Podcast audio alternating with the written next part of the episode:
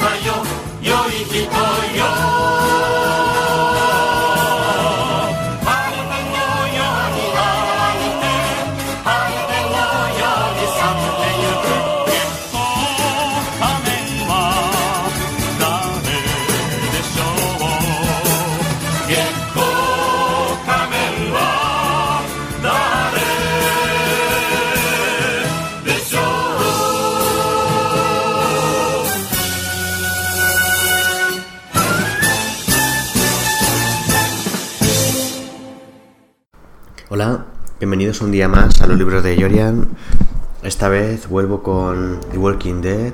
Un episodio que os gustó mucho fue The Walking Dead 1, La caída de Shane. Y, lo he retomado ahora con el número 2,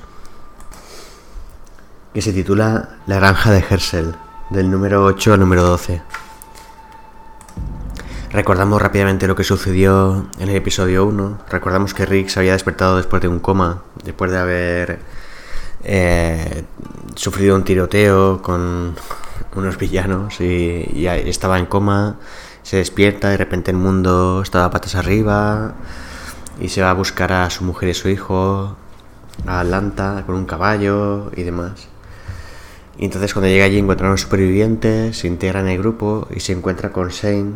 El episodio 1 se llamaba La caída de Shane porque este eh, hombre era, digamos, el líder de ese grupo. Entonces hay un enfrentamiento y, el episodio 1 terminaba con ese enfrentamiento. Abarcaba de, de, los capítulos de cómic del 1 al 7. Ahora, a medida que voy avanzando con la historia, lo que veo. Porque yo dije en el anterior episodio que iría hablando sobre algunos personajes cada episodio, iría profundizando un poco más en alguno de ellos. Pero estoy viendo que a medida que voy avanzando en la historia, que hay mucho intercambio de personajes. Entran muchos nuevos, eh, muchos desaparecen. Y, de ese modo no sería justicia un poco a, los personajes que, aparecen en la serie, porque muchos de ellos ni siquiera se llegarían a tratar. Por lo tanto, me había propuesto dar una pequeña pincelada de cada uno de ellos eh, en este episodio, de los supervivientes que quedaron. Y a partir de aquí dar una pincelada pequeña cada vez que se presente algún superviviente nuevo. En vez de ir presentándolos poco a poco, los iré presentando a medida que estos se van eh, incorporando a la historia. Eh, y después de esto, de la presentación de los personajes nuevos, eh, también intentaré hacer en cada episodio una especie de homenaje, despedida a los, a los que han abandonado la historia, porque se han sacrificado por el grupo, que han sufrido alguna desgracia y de algún modo lo merecen. Y después comenzaré a narrar un poco el episodio nuevo y haré un inventario, digamos, de los supervivientes, de los objetivos, un pequeño recordatorio, una pincelada, porque como es una historia tan larga, creo que con esto lo podré organizar bien, la información. No tenemos eh, información visual, tiene que ser todo así, entonces yo creo que va a funcionar. Así que en el primer episodio Empezábamos con 18 personajes. Hablo del momento en el que Rick se junta con, todo el grupo, claro. Estos serían el propio Rick, que es un agente de policía. Es algo antiguo en sus ideas. por algunos momentos, incluso en la historia, parece que, este, que los personajes sean los típicos sureños que son machistas, incluso algo racistas, incluso. Y Rick representa un poco esa clase de personalidad que cree que aunque no lo manifieste, aunque no siente desprecio por la mujer, ni mucho menos, pero siente que el hombre es el que lleva el peso de las decisiones, la carga de las acciones. Aunque en general veremos cómo todos los personajes parecen asumir estas premisas. Al menos si lo va a hacer Lori, que para la que Rick es sin lugar a dudas, digamos, el jefe. Cuando él decide algo, ella en un momento dado en el que esté en desacuerdo, finalmente siempre cede la, decisión a Rick. Ella, eh, como mucho, le mostrará su desacuerdo, se enfadará o lo que sea, pero entre ellos dos siempre saben que, va a decidir él. Lo mismo ocurre mm, prácticamente en el grupo, aunque veremos excepciones más adelante. Además de esto, Rick es una persona que mm, lo que se subraya a lo largo de toda la historia es que él hará lo que sea necesario para hacer que sobreviva su, su grupo. Y, y, a medida que vamos avanzando en la historia, vamos descubriendo que todo este discurso, que sí que es verdad, porque él hace cosas que, no haría nadie, y que cuando te estás metiendo en la historia, lo que es la crudeza de, la historia, consigues meterte dentro que no digamos que consigues atravesar el cómic y, aterrizar allí en ese universo y ver las cosas que hace él, pues aunque simpaticemos con él y creamos que estamos de acuerdo con muchas de sus acciones y sus decisiones, lo que sí que nos damos cuenta es que al menos yo no sería capaz de, hacer casi ninguna de las cosas que él hace, sacrificándose por el grupo, cosas muy desagradables que, que nadie más que él lleva a cabo. Entonces, digamos que todo esto le configura un poco como, como líder moral. No solo es el personaje que quiere mandar y que da las órdenes y los demás obedecen, sino que es un personaje que gana el respeto de los demás porque digamos que su manera de actuar es la de un líder. Eh, tal y como se entiende, que, un líder además de tomar decisiones y gozar de digamos, de los beneficios que eso te puede acarrear, también tiene los, los perjuicios. Digamos que el líder, un buen líder es el que por definición siempre va al primero, el que siempre se expone al peligro, el que hace las tareas desagradables. Eh, y ese es Rick. Rick es el que destruye su conciencia y es capaz de, de acabar con, con, lo poco que quede de su inocencia para, para que nadie del grupo tenga que hacer las cosas que él acaba haciendo por los demás. Em, muchas veces él va tomando decisiones sobre la marcha con las que estaremos de acuerdo y otras veces no.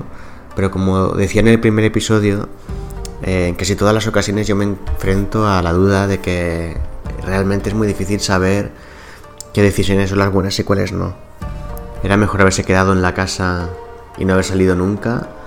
Es mejor vagar constantemente Em, por el mundo sin tener un lugar fijo al que acudir. Es mejor guarecerse en algún sitio seguro.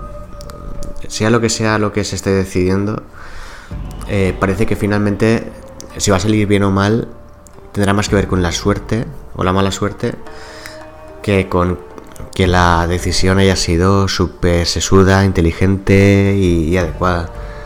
Porque em, podrían diferir dos personajes, como ya ocurrió en el número uno, si recordáis, con, con Ricky Shane. Shane quería quedarse porque él aseguraba que, les iban a rescatar y Rick quería marcharse de allí porque llegaba el invierno y, él argumentaba que necesitaban buscar lugares más cálidos, más seguros, que allí era presa de los zombies y bueno, al final, como ya sabemos, se marcharon de allí porque Shane murió, pero a juzgar por todo lo que pasa después, es muy difícil saber si habría sido mejor quedarse o no. A lo mejor el hecho de quedarse habría mostrado después otra oportunidad diferente. Eso no se puede saber. Pero sin embargo él toma esas decisiones y además las tiene que tomar rápido. Incluso muchas veces quizá ese personaje se encuentre en la dificultad que yo estoy describiendo ahora mismo. Eh, pero él sabe que hay que tomar una decisión. Eh, tiene que hacer moverse al grupo y tiene que hacer que el grupo crea en algo. Por lo tanto, aunque sea trivial elegir entre eh, el plan A o el plan B, solo el hecho de elegirlo, digamos que infunde valor al grupo, los, hace ponerse en movimiento, creen algo y mantenerlos vivos, juntos y, y luchando los unos por los otros. Ese es Rick. Para mí es un personaje que a veces lo amas, a veces lo odias, pero es sin lugar a dudas el que se carga eh, al grupo a la espalda como en una mochila y tirar de él y tira y tira y tira y se sacrifica por todos ellos. Aunque como decía al principio de presentar este personaje, decía que es un poco peligroso todo esto porque eso de que él defiende a su grupo y todo esto porque hay una pequeña trampa en toda esta argumentación y es que eh, ese grupo del que se habla es un poco como las capas de una cebolla. Y más adelante veremos cómo describe... Em, bueno, hago un pequeño inciso. Siempre hablo más adelante, ahora porque al tener la necesidad de escribir a los personajes me he avanzado un poco en la historia para poder narrar este, este nuevo episodio. Por eso también he tardado unas semanas de más en, en presentarlo. En este pequeño inciso también voy a decir que voy a intentar cada dos semanas lanzar un episodio sobre The Walking Dead. ¿Vale? Cierro paréntesis y continúo. Decía que, que es peligroso este argumento porque mm, nos vamos a encontrar que él, más adelante, él reconoce que, que mm, su grupo está formado como si fuera las capas de una cebolla. Primero su mujer y su hijo, y a partir de ahí están las personas que son más útiles, las que le caen mejor. Digamos que siempre está juzgando a las personas, siempre las está valorando, observando, para ver de todos ellos quién es más reemplazable, quién es más útil porque en un momento dado en, que, en el que haya que decidir sin pensar, él ya sabría por quién decidirse, si tuviera que salvar a uno de los dos, o si tuviera que, digamos, dirigir el grupo hacia un lado o hacia otro. De hecho, todo esto después se verá representado gráficamente de una manera muy cruda en muchas ocasiones, y, todo esto hará que eh, en un grado alto acabemos, en algunos casos, mm, entre comillas, odiándolo. Nunca se le acaba de odiar del todo porque es un personaje al que se ama, ¿no? Porque es el héroe y además es un héroe realista, no está cargado de virtudes, sino que eh, es realista en el sentido de que tiene tantas virtudes como defectos. Y no se le acaba odiando del todo. Pero en algunas ocasiones sí que nos, nos provoca un sentimiento similar, similar a este. Y este es Rick, eh, nuestro héroe, y, que espero que nos acompañe a lo largo de toda la serie. Vamos a pasar al siguiente, es Shane. Este, eh, lógicamente, como ya se dijo en el primer episodio, la caída de Shane, pues acaba muriendo. Shane era el compañero de Rick eh, cuando eran policías, esto también lo comenté en el episodio número uno, eran muy amigos. Pero al parecer cuando todo esto ocurrió, eh, Rick estaba en el hospital. Em, Lori quería viajar con sus padres porque ella con el niño se sentía más segura allí. Y, al parecer Shane la convenció de que él estaría Rick estaría bien cuidado en el hospital y él la acompañaría allí. Eh, Shane en el episodio 1, la caída de Shane, reconoció que siempre había deseado acostarse con Lori, por lo tanto, digamos que fue como aprovechar esa oportunidad y también fue el pretexto que convirtió a Shane en un personaje, digamos, odioso, que el espectador está como deseando que, muera. Entonces, cuando se plantea este debate, esta discusión, esta problemática entre Rick y Shane, de momento Shane es un personaje blanco, que es el que está salvando al grupo y que lo dirige pero justo antes del momento en que va a morir, digamos que se le mancha, se le colocan esos vicios y, se le marca antes de que el autor decida terminar con él.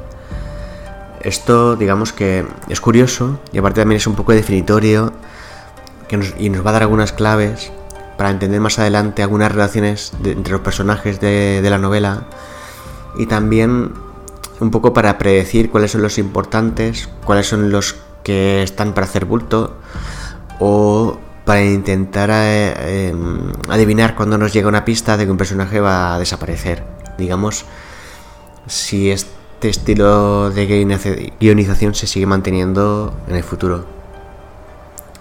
Pues Sein es todo eso, es eh, ese personaje que al principio nos gusta, es un personaje fuerte, es un héroe.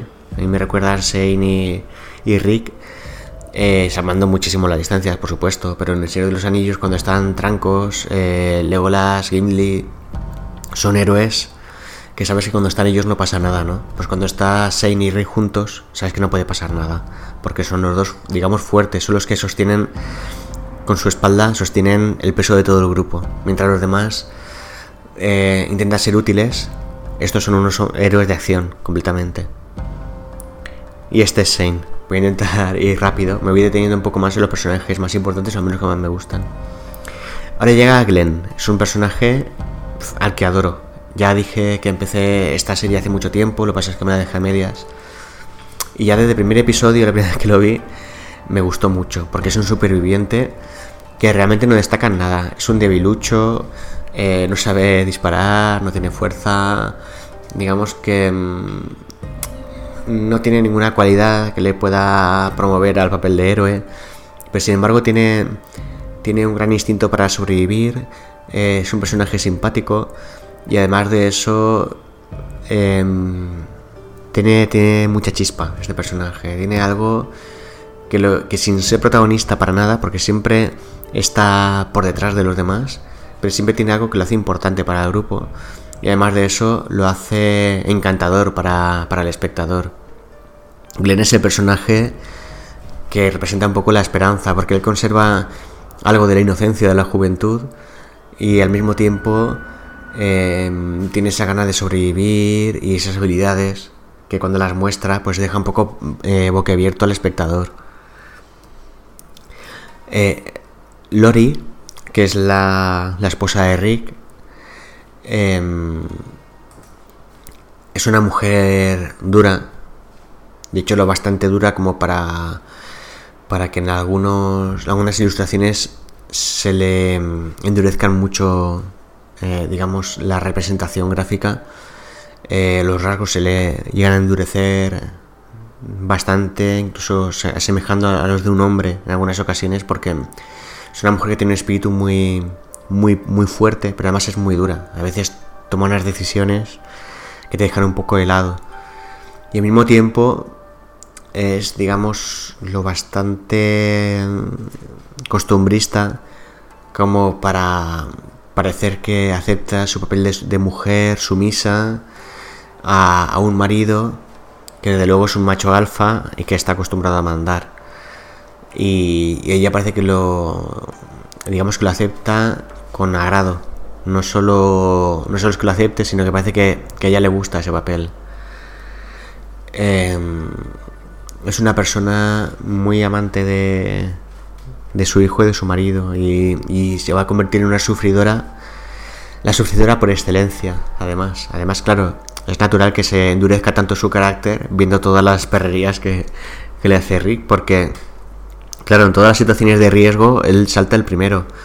Eh, cuando hay que irse del campamento para mm, hacer alguna, alguna misión descabellada, es, él el primero que se va. Eh, cuando la expedición han pasado 48 horas y no saben nada de ellos, él siempre está. Y, ella, digamos que está acostumbrada a dormirse sollozando porque no sabe si ha perdido a su marido otra vez. Si ahora que había encontrado, recuperado a su padre, al padre de Cal, de su, de su hijo, si lo va a volver a perder otra vez si lo va a recuperar y cada vez que vuelve suspira aliviada, digamos que le reprocha que se haya ido. Y entonces cuando, dentro de todo este contexto, cuando aparece alguna dificultad, algo que amenaza el bienestar de su familia, el de su marido, el de su hijo, la respuesta de ella es, digamos que extremadamente dura, pero también es entendible porque, digamos que, ella, con su instinto de madre y todo esto, y, también con ese espíritu tan quebrantado de todo lo que ha vivido, y como digo, de todas estas perrerías que le hace, de comillas, eh, Rick, eh, no más que su carácter se endurezca y, y se convierte casi como, digamos, en la mujer destacada dentro de todo el grupo, porque toma decisiones, bueno, no, toma decisiones en realidad, pero digamos que tiene, mantiene posturas que parecen casi las de un líder, aunque, aunque ese papel lo, lo va a rehusar en todo momento. Pasamos a Carl, que es el hijo de ambos, es un niño pequeño simplemente y mm, va a ir adquiriendo mayor importancia a lo largo de la serie. No la he leído toda, ni muchísimo menos. Mm, voy por unos pocos números, pero se intuye que va a ser un personaje importante.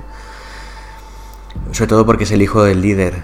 Y tiene, a mi modo de ver, dos caminos posibles. Uno, el de ser un personaje muy importante que lo va a reforzar o suceder en el futuro.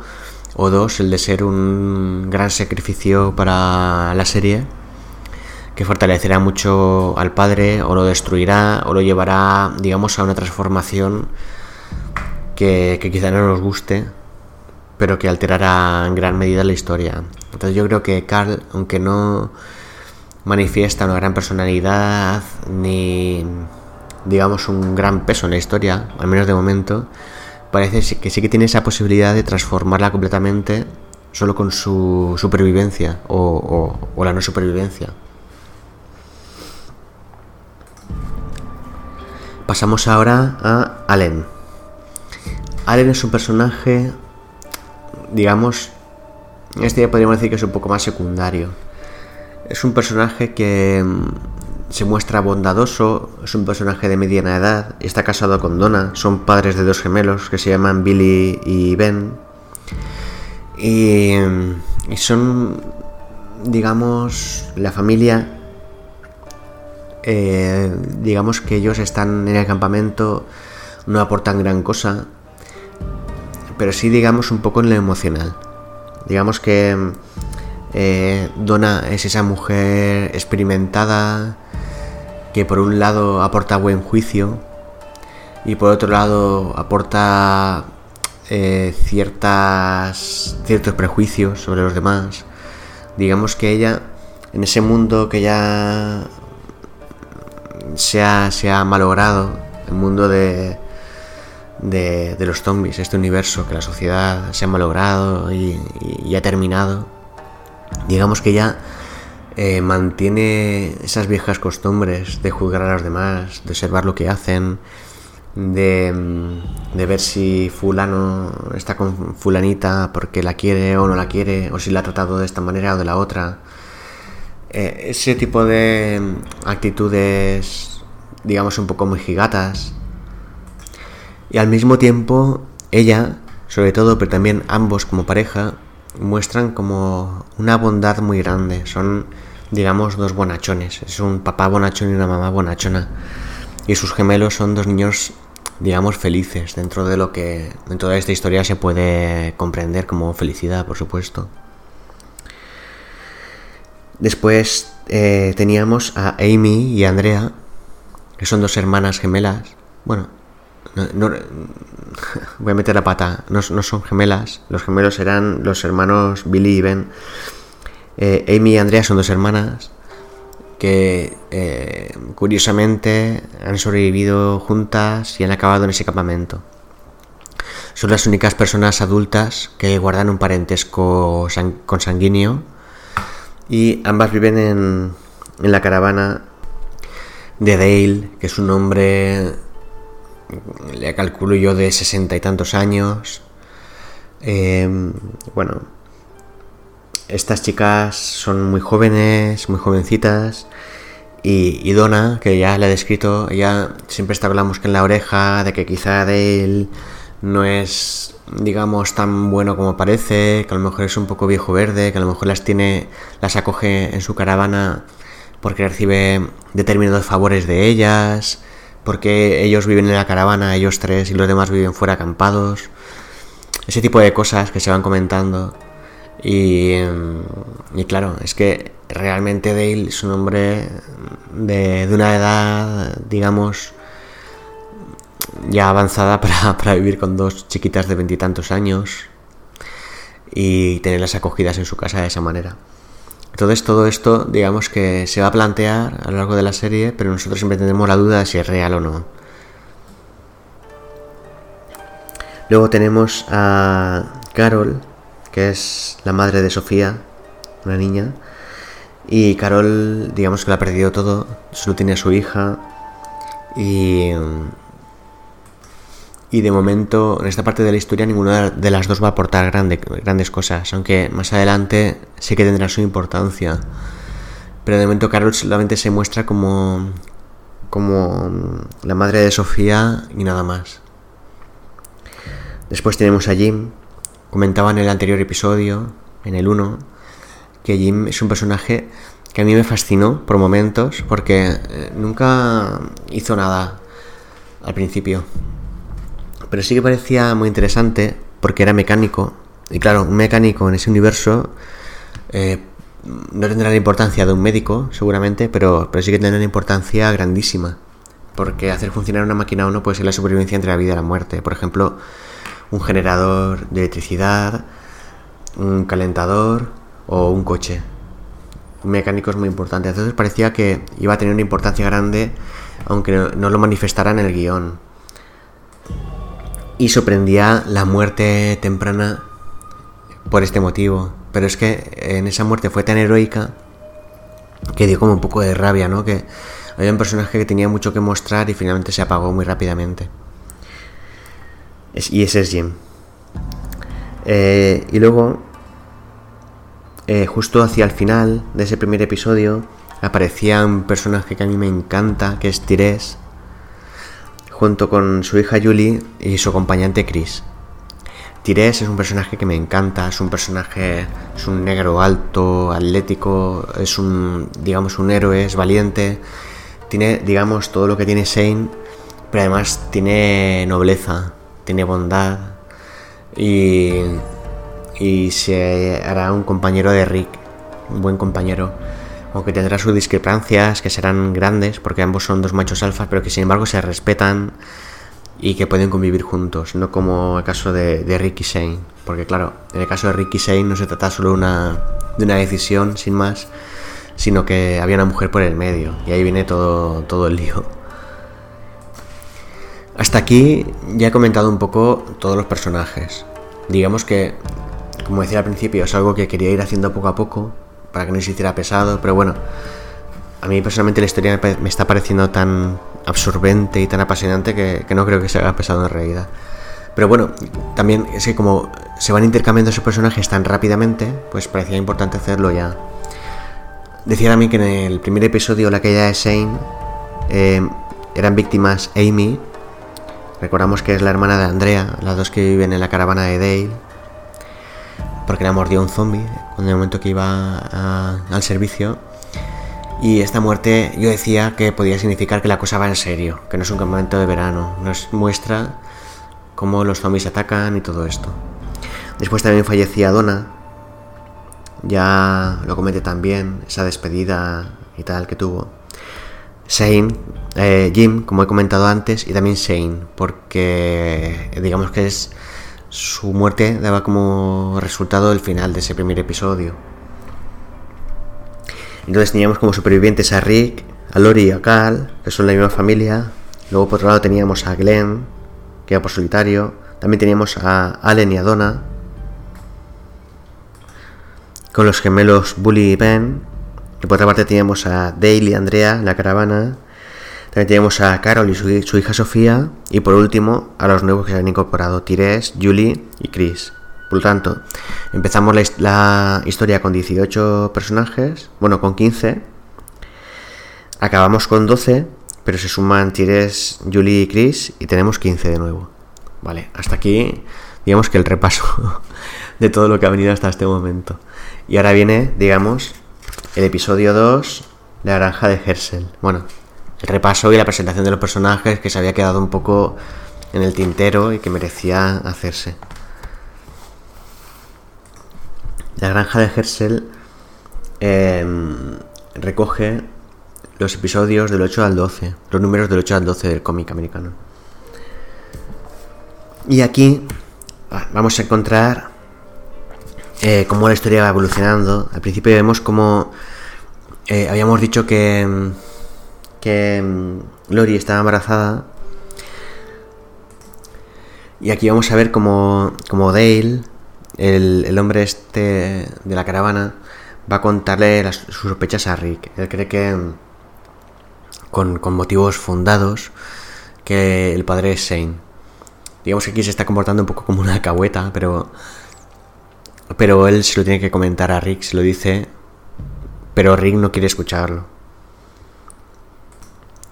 Este parece que va a ser un punto, digamos, de fricción, o que en el futuro va a pasar factura de alguna manera, porque Shane era el enemigo, ha muerto, pero de algún modo puede haber dejado una semilla plantada.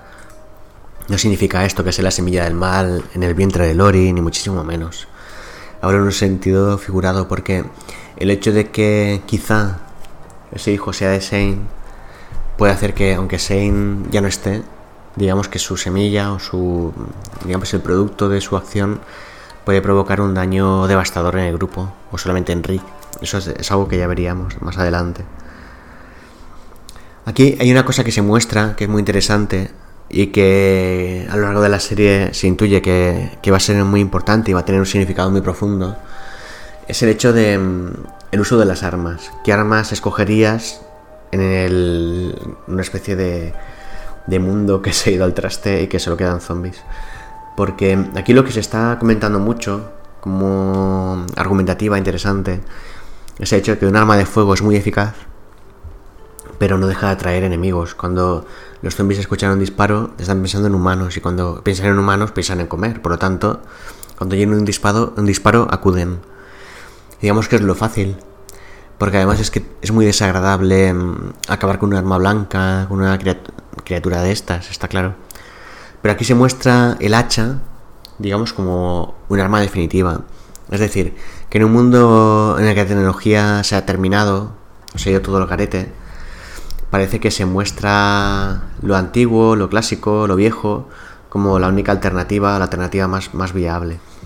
Sorprende un poco al principio, puede sorprender el hecho de que eh, teniendo armas de fuego alguien decida usar armas blancas, pero tiene su lógica, se va a explicar y va a ser esto muy importante a lo largo de toda la serie. Si puedes usar un hacha, tendrás más posibilidad de sobrevivir que si usas un rifle, una ametralladora o, granadas o las armas más devastadoras que puedas imaginar de fuego, porque cuanto más las usas, más necesidad tienes de usarlas. Sin embargo, lo otro es al revés. Cuanto más lo usas, de forma silenciosa, digamos que te aseguras más la tranquilidad. Y bueno, en este segundo episodio del podcast que engloba todos estos números, se va a mostrar a Tires que él va, digamos, a reconocer que fue jugador de la NFL y digamos que eso explica un poco su físico portentoso, que parece casi un dios. Y es súper, súper atlético, musculado y tal. Y claro, esto cuando tú lo lees te da la sensación de que todavía es más portentoso de lo que ha sido hasta ahora. Tienes un poco la esperanza de que va a sostener al, al grupo, más allá de lo que Rick puede hacer o no. Porque Rick es muy valiente, es muy arrojado y ese que toma las decisiones, pero, pero desde luego la fuerza bruta, la capacidad física la tiene Tires. Este episodio eh, se llama La granja de Herschel porque en el momento que abandonan las afueras de Atlanta eh, van a acabar en esa granja de, este personaje, pero antes van a encontrarse con un problema. Encontrar un sitio que parece idílico, que está vallado, es una urbanización. Eh, se llama Wayside. Wayside. Y, y parece una gran oportunidad porque dentro, digamos que es como un paraíso. Y encima está vallado, los zombies se quedan fuera. Eh, ya comentaba en el primer episodio que, mm, que se está trabajando mucho, mucho, mucho en esta serie el hecho de que los zombies no son el principal enemigo, sino el hombre. Eh, partiendo de la base de que el zombie sea el principal enemigo, esta valla que rodea esta organización sí que podría eh, ser la diferencia entre vivir y morir. Pero claro, si el hombre es el principal enemigo, digamos que esa vallita en realidad supone un obstáculo muy, muy pequeño. Eh, a medida que tú vas avanzando en los episodios te vas dando cuenta de esto. Sin embargo, hasta este momento todavía no hemos encontrado un ser humano que amenace la integridad del grupo. Más allá del enfrentamiento entre Rick y Shane, por supuesto. Y aquí estamos viendo eh, cómo entran en esta organización. Em, digamos que hacen un poco limpieza en algunas casas de, algunos zombies que hay allí. Vemos como el grupo está muy, muy, muy optimista, muy, muy a gusto, porque han pasado durante todo ese viaje, han dormido todos juntos en la caravana por primera vez, y claro, los olores y la incomodidad era, era terrible. Y ahora por primera vez están a gusto de hacía mucho tiempo. Este episodio va a confirmar que, que Dale y Andrea tienen una relación que implica sexual, una, relación sexual. Eh, esto nos, nos va a hacer pensar si esta relación también se extendía a su hermana Amy. De momento solo se nos muestra esto. Vamos a ver cómo Allen y Donna hablan sobre ello. Y, y, además se va a comparar un poco a estos dos hombres que más o menos deben tener la misma edad, pero uno tiene una esposa de su propia edad y, el otro tiene una esposa joven. Digamos que mm, Donna los va a descubrir en pleno acto y se lo va a contar a Allen. Ambos van a hablar de ello y finalmente Allen le va a decir a su mujer, le va a preguntar si, si ella quiere sexo también. Y en ese momento ella aprovecha una especie de llanto de, uno de los gemelos que, viene, que duermen en la misma habitación y le va a contestar a su marido, ¿te sirve eso como respuesta? ¿O responde esto a tu pregunta? Por lo tanto, aquí vemos, digamos, una diferencia en el estilo de vida. Digamos que uno se siente dichoso porque está teniendo una, viviendo una especie de segunda juventud y otro se siente un poco desdichado en el sentido de que contemplando esa escena, imaginándola, se encuentra con que está viviendo una realidad que quizá no le, no le parezca tan atractiva. No me refiero a su esposa, sino a vivir en ese universo, a darse cuenta de, digamos, la edad que tiene en ese mundo y sin embargo el otro, a pesar de eso, está viviendo como la, juventud, digamos que es como eh, lo contrario de lo, que, de lo que le está ocurriendo a él. Y al mismo tiempo, porque yo decía que, ambos se caracterizaban por ser muy bondadosos, al mismo tiempo, ver, toda, toda esta confusión, o sea, o esta lucha me la imagino yo en mi mente. Pero al mismo tiempo que ocurre todo esto, yo veo una especie de sonrisa de satisfacción que él tiene, no por la respuesta de ella, sino porque está contento con lo que tiene. Él ama a su mujer y, con eso está contento. Y digamos que que para mí, a mi entender, él, Allen, está aceptando su realidad tal y como es y sin embargo Dale parece intentar convertir su realidad en, en, otra muy distinta gracias a la oportunidad que ha, ha obtenido con Andrea y quién sabe si con Amy también. Y bueno, aquí digamos que va a ser la despedida de Donna como personaje, lo había anticipado antes.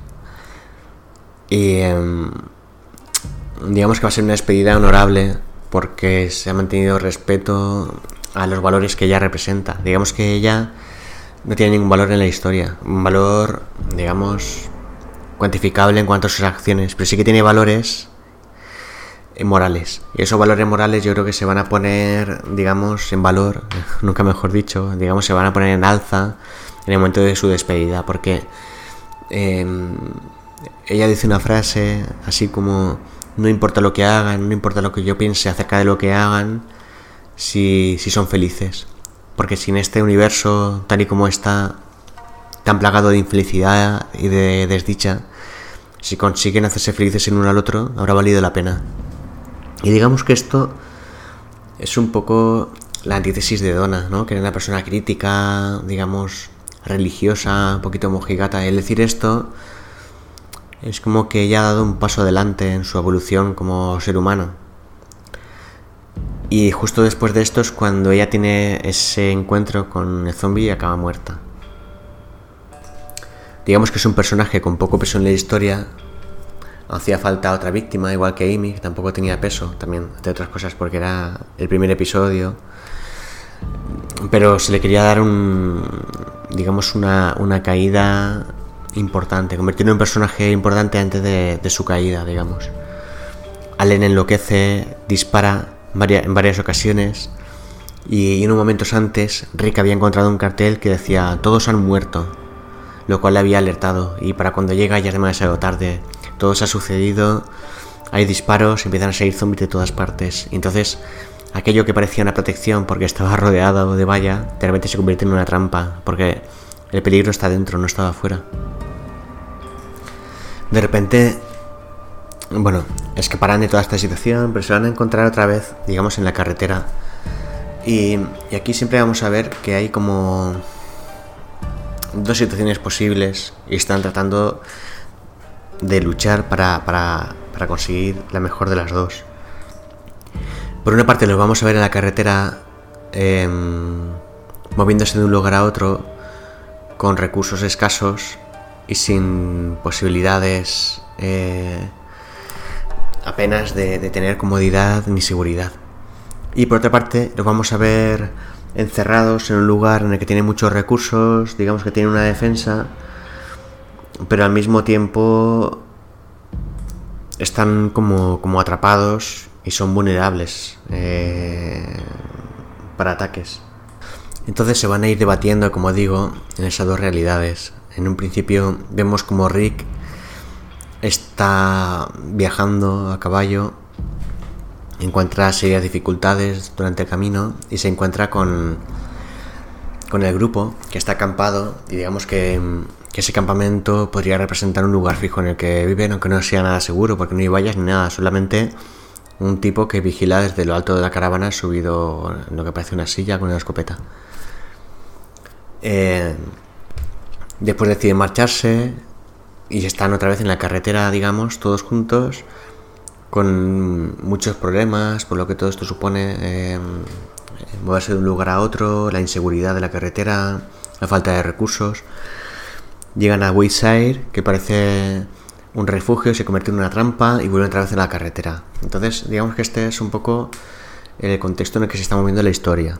Eh, un lugar fijo con muchos recursos, o La carretera y universo tipo The Road de Vigo Mortensen, que no tenemos nada más de que lo que vamos encontrando por el camino, somos un poco como las langostas, que vamos de un sitio a otro eh, tratando de acabar con los recursos que haya. Si vemos una gasolinera, una tienda, entramos, arrasamos con todo lo que nos haya arrasado ya la gente y continuamos andando y, tratar de vivir un día más, al día siguiente volver a sobrevivir. ¿Qué ocurre? Que con esta estrategia por un lado, como nunca están en el mismo eh, lugar, digamos que no, pueden caer en una trampa por el, el, sitio en el que están viviendo. Bueno, por otra parte, pueden ellos caer en, otro tipo de trampas, como iremos viendo más adelante, y, al mismo tiempo hay una clase de vulnerabilidad que te la da el hecho de estar moviéndote, ser un blanco a la vista, en el horizonte, alguien a quien seguir, y por otra parte, puedes estar escondido, pero claro, te acomodas y tienes tus, tus problemas, eh, tus dificultades para sobrevivir.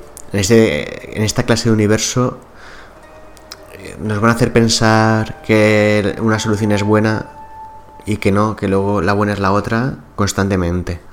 Y nuestra cabeza va a ir de un lado a otro sin parar, pero realmente es que quizá no haya una solución buena.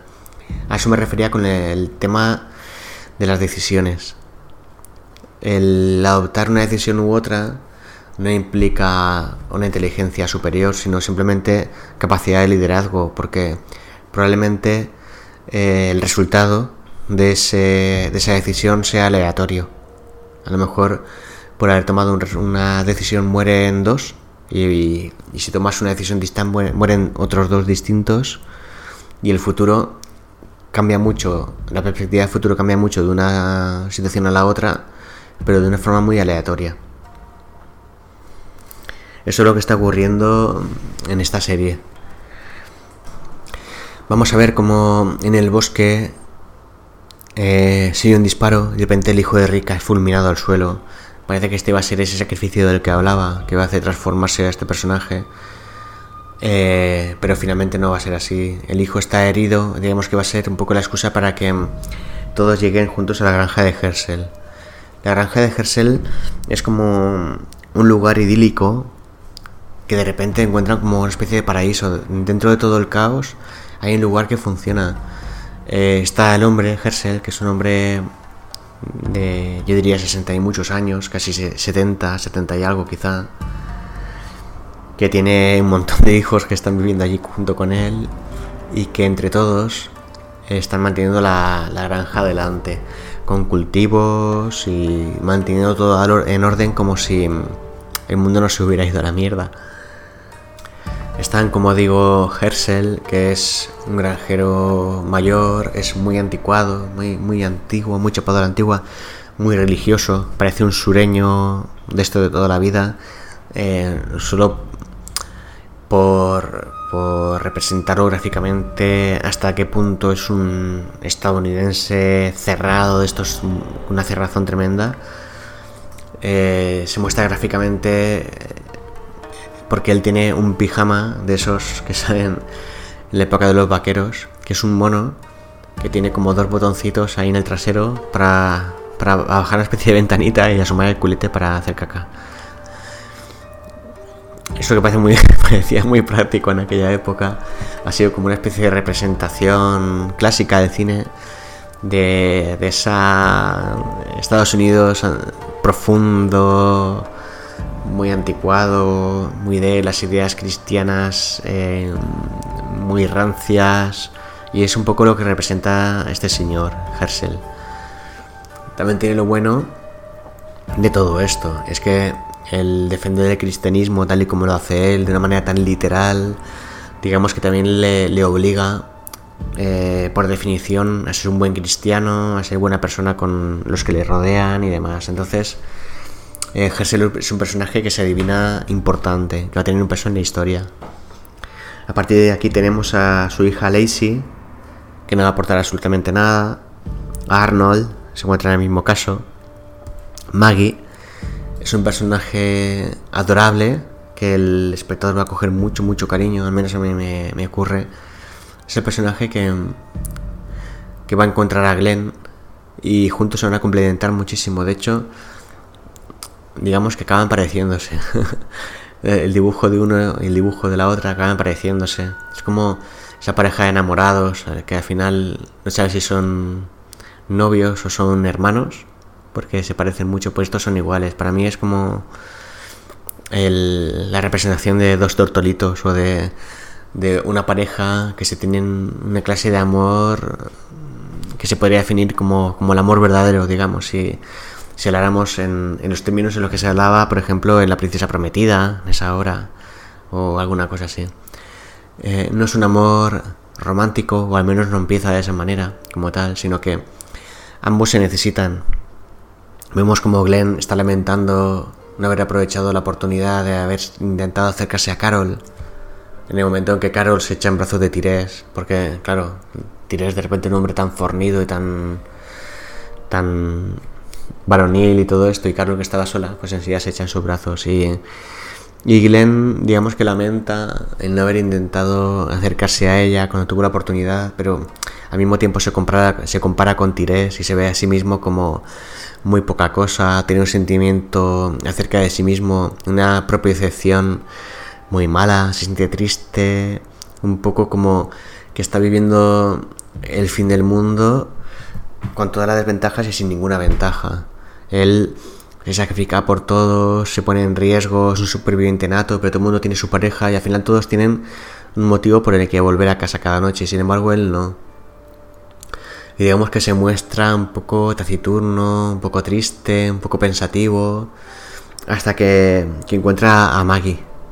Él le abre su corazón a Maggie y de una forma muy honesta y desde luego muy valiente le dice qué es lo que le ocurre, que él quiere una pareja y y un poco le da igual quién sea esta pareja, porque él no busca, digamos, no es que se haya enamorado de, Carol, ni mucho menos. Él, digamos que no conoce lo que es el amor, pero sí que tiene esa necesidad de sentirse amado y de amar.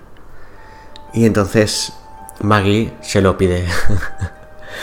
y de una manera muy carnal se lo, se lo lleva y bueno, acaban siendo pareja. Y van a ser una pareja eh, formidable. A mí, pero vamos a ver distintos tipos de pareja en esta historia y a mí esto es una cosa que me gusta mucho dentro de lo que es la historia de The Walking Dead.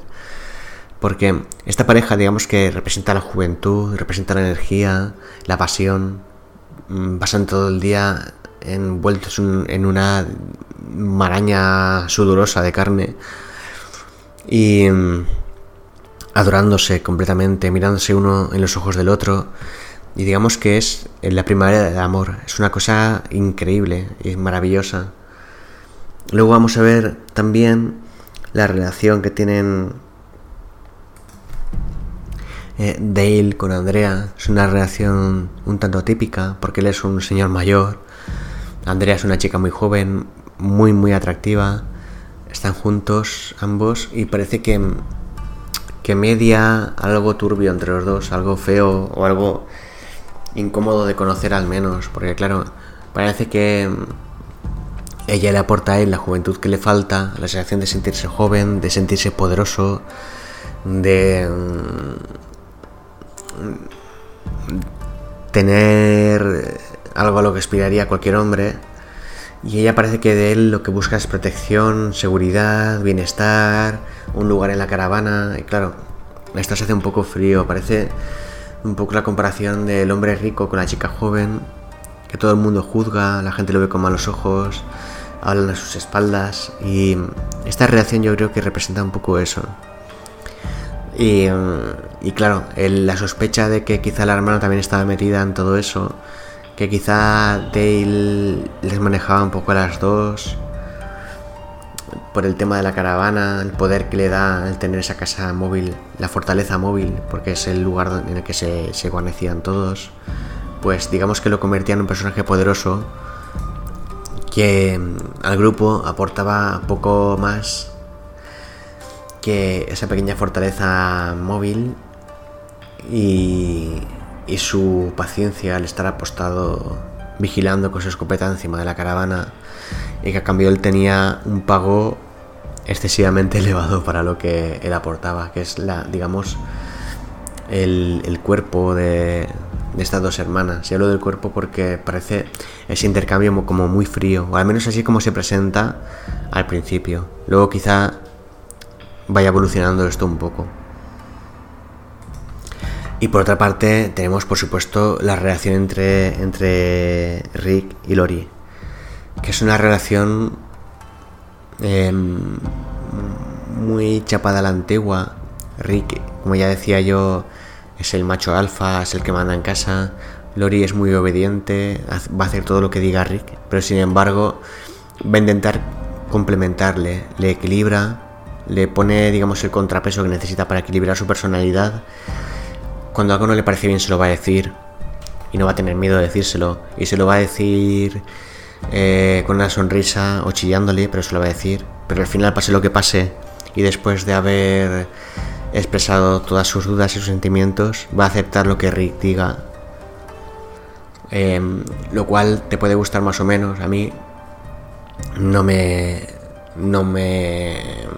No me gusta mucho porque me parece un poco. Eh, como propio de los años 50 o algo así, en que la mujer tenía un valor solamente nominal, ¿no? Pero, pero bueno, así es la personalidad de estos dos personajes. Y sí que se echa un poco de menos, al menos en estos primeros episodios, un personaje femenino que tenga como un poco más de fuerza, un poco más de peso. Em, y, que, y que como veremos, eh, en su momento aparecerá.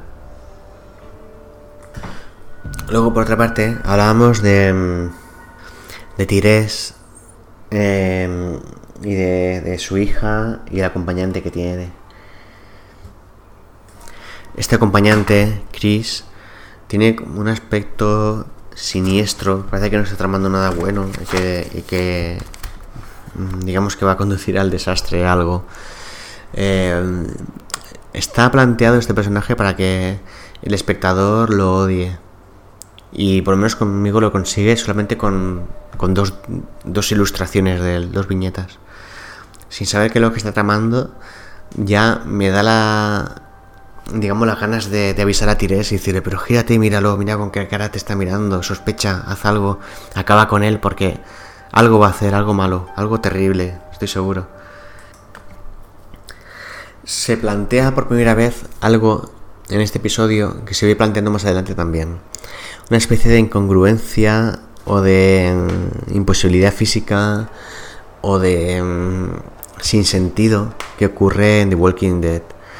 Es el hecho de que se hace constante alusión a la escasez de munición y sin embargo hay muchos momentos en los que hay 8 o 10 personas haciendo prácticas de tiro y disparando sin parar y sin parar y sin parar sobre las latas.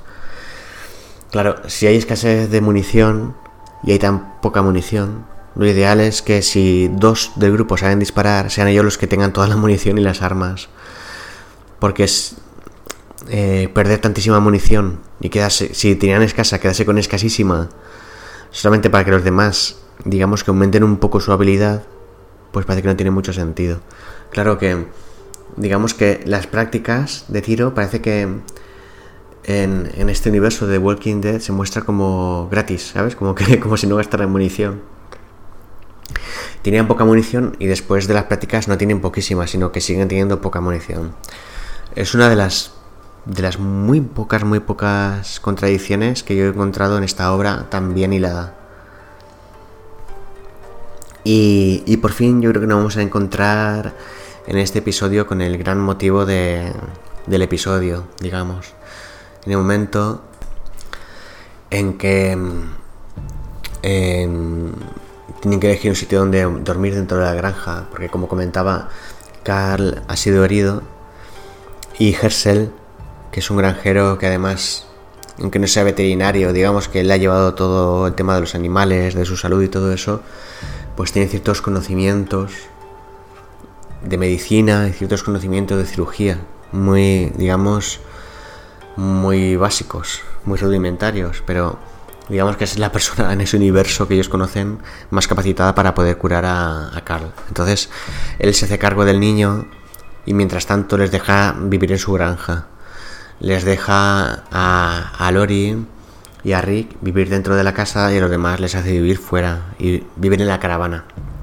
Pero claro, van pasando los días y aquellos están allí con un pestucio importante a pies y a todo, a, carne humana, sin duchar desde hace meses. Y le dicen a Gersel que necesitarían establecerse en un sitio un poco más cómodo. Y Gersel eh, está como intentando evadir esta situación, porque él insiste en que cuando el niño esté curado, pues todos tienen que abandonar la granja y dejarles otra vez eh, a su aire. Hasta que Rick propone em, dormir en el granero y Herschel se opone. Y aquí es cuando se destapa un poco, digamos, la, el misterio que había dentro de todo esto. Y es que Herschel, que es tan cristiano, era incapaz de matar a un zombie. Entonces él, digamos que ha ido recogiendo a sus familiares, vecinos, etcétera, caminantes que se encontraba por ahí, y los ha ido metiendo en el granero.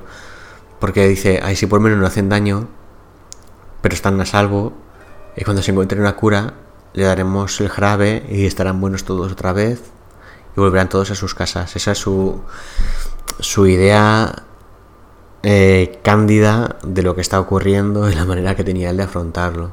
Sigo trabajando en la tierra con mis hijos, todavía no he descrito a todos, ahora, ahora luego sigo, porque he hecho un paréntesis. Sigo trabajando en la tierra, sigo haciendo la vida como antes, pero yo cada vez que me encuentre con un zombie de esos, entre mis hijos y yo lo mareamos un poco, lo, cogemos por la espalda, lo metemos ahí en la granja, en el granero y ala, y, otro más. y llegará un momento en que todos se curarán y todo esto. Y Rick, digamos que se mete un poco donde no le importa, porque claro, ese, es lo que me refería. Él toma las decisiones y es muy duro eh, en las decisiones que toma, pero también se mete mucho en, lo de todos los demás. Decide digamos que un poco demasiado. Entonces empieza a decirle unas cosas a Hersel, creo que mejor se las tendría que haber callado. Y a partir de ahí, digamos que ocurre un pequeño desastre, porque de alguna manera todos los zombies de la granja consiguen escapar y hay mm, una gran calamidad para Herschel y es que dos de sus cuatro hijos mueren en ese, en ese momento. Que son Lacey y Arnold. Claro, por eso decía que no aportan nada a la historia porque duran muy poco. Eh, son una cara dibujada un par de veces y ya está. Como decía, van a morir Lacey, Arnold y, Donna, que ya he descrito antes el, cómo, cómo fallecía. Estos tres personajes son los únicos que van a morir en este episodio, número 2, la granja de Herschel.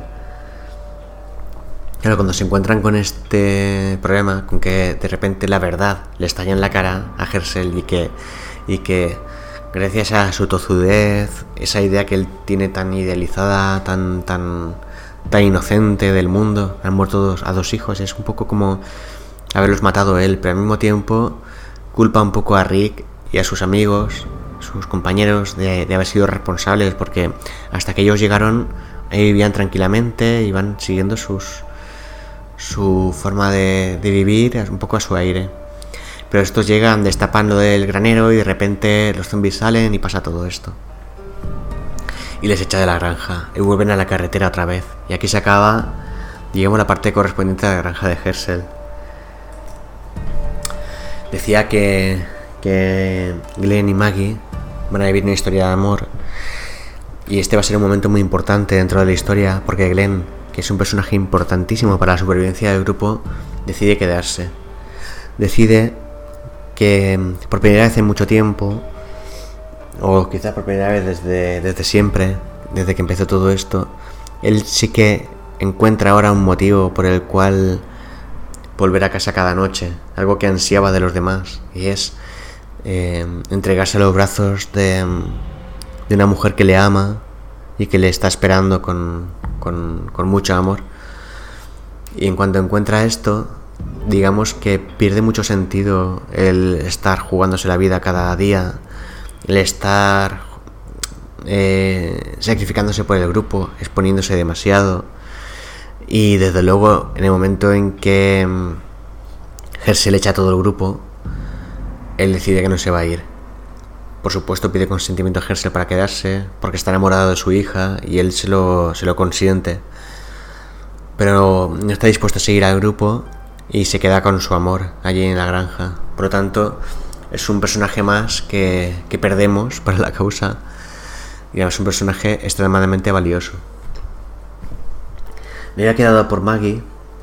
Y a partir de ahí me he liado porque de Maggie he pasado como no hablar de, de, Glenn, uno de mis personajes favoritos, y luego seguido con la historia. Pequeño paréntesis. Sigo. Está Billy también, que es el hijo menor de Herschel.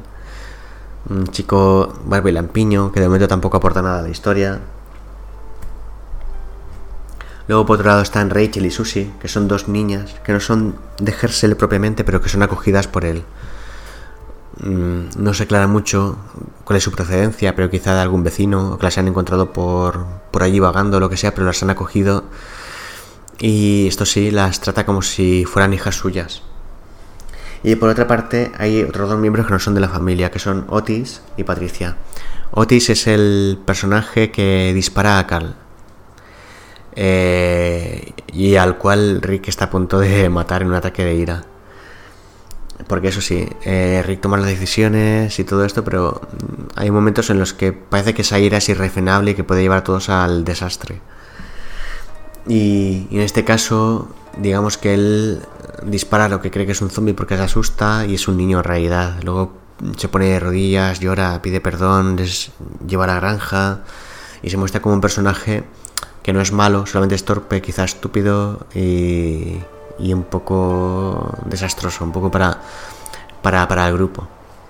Una calamidad, entre comillas, digamos. Y Patricia, que es su esposa. Eh, que tampoco aporta nada eh, en este momento de la obra y que solamente está ahí. Así que he revisado la historia desde la caída de Shane rápidamente. He hablado sobre todos los personajes que tenían ganas de hacerlo.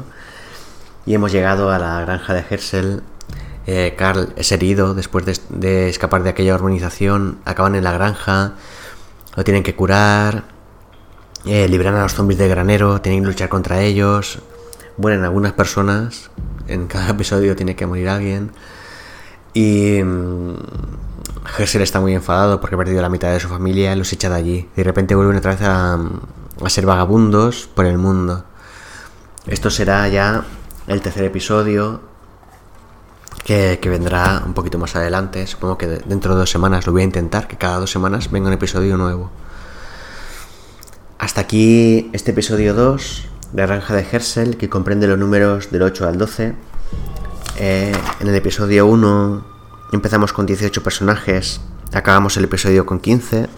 Este episodio, por lo tanto, hemos empezado con 15 y acabamos con 21. Es decir, hay esperanza para el grupo, el grupo está creciendo y, parece que cuanto más numeroso, pues en esta clase de universo será positivo porque se podrán ayudar más entre ellos.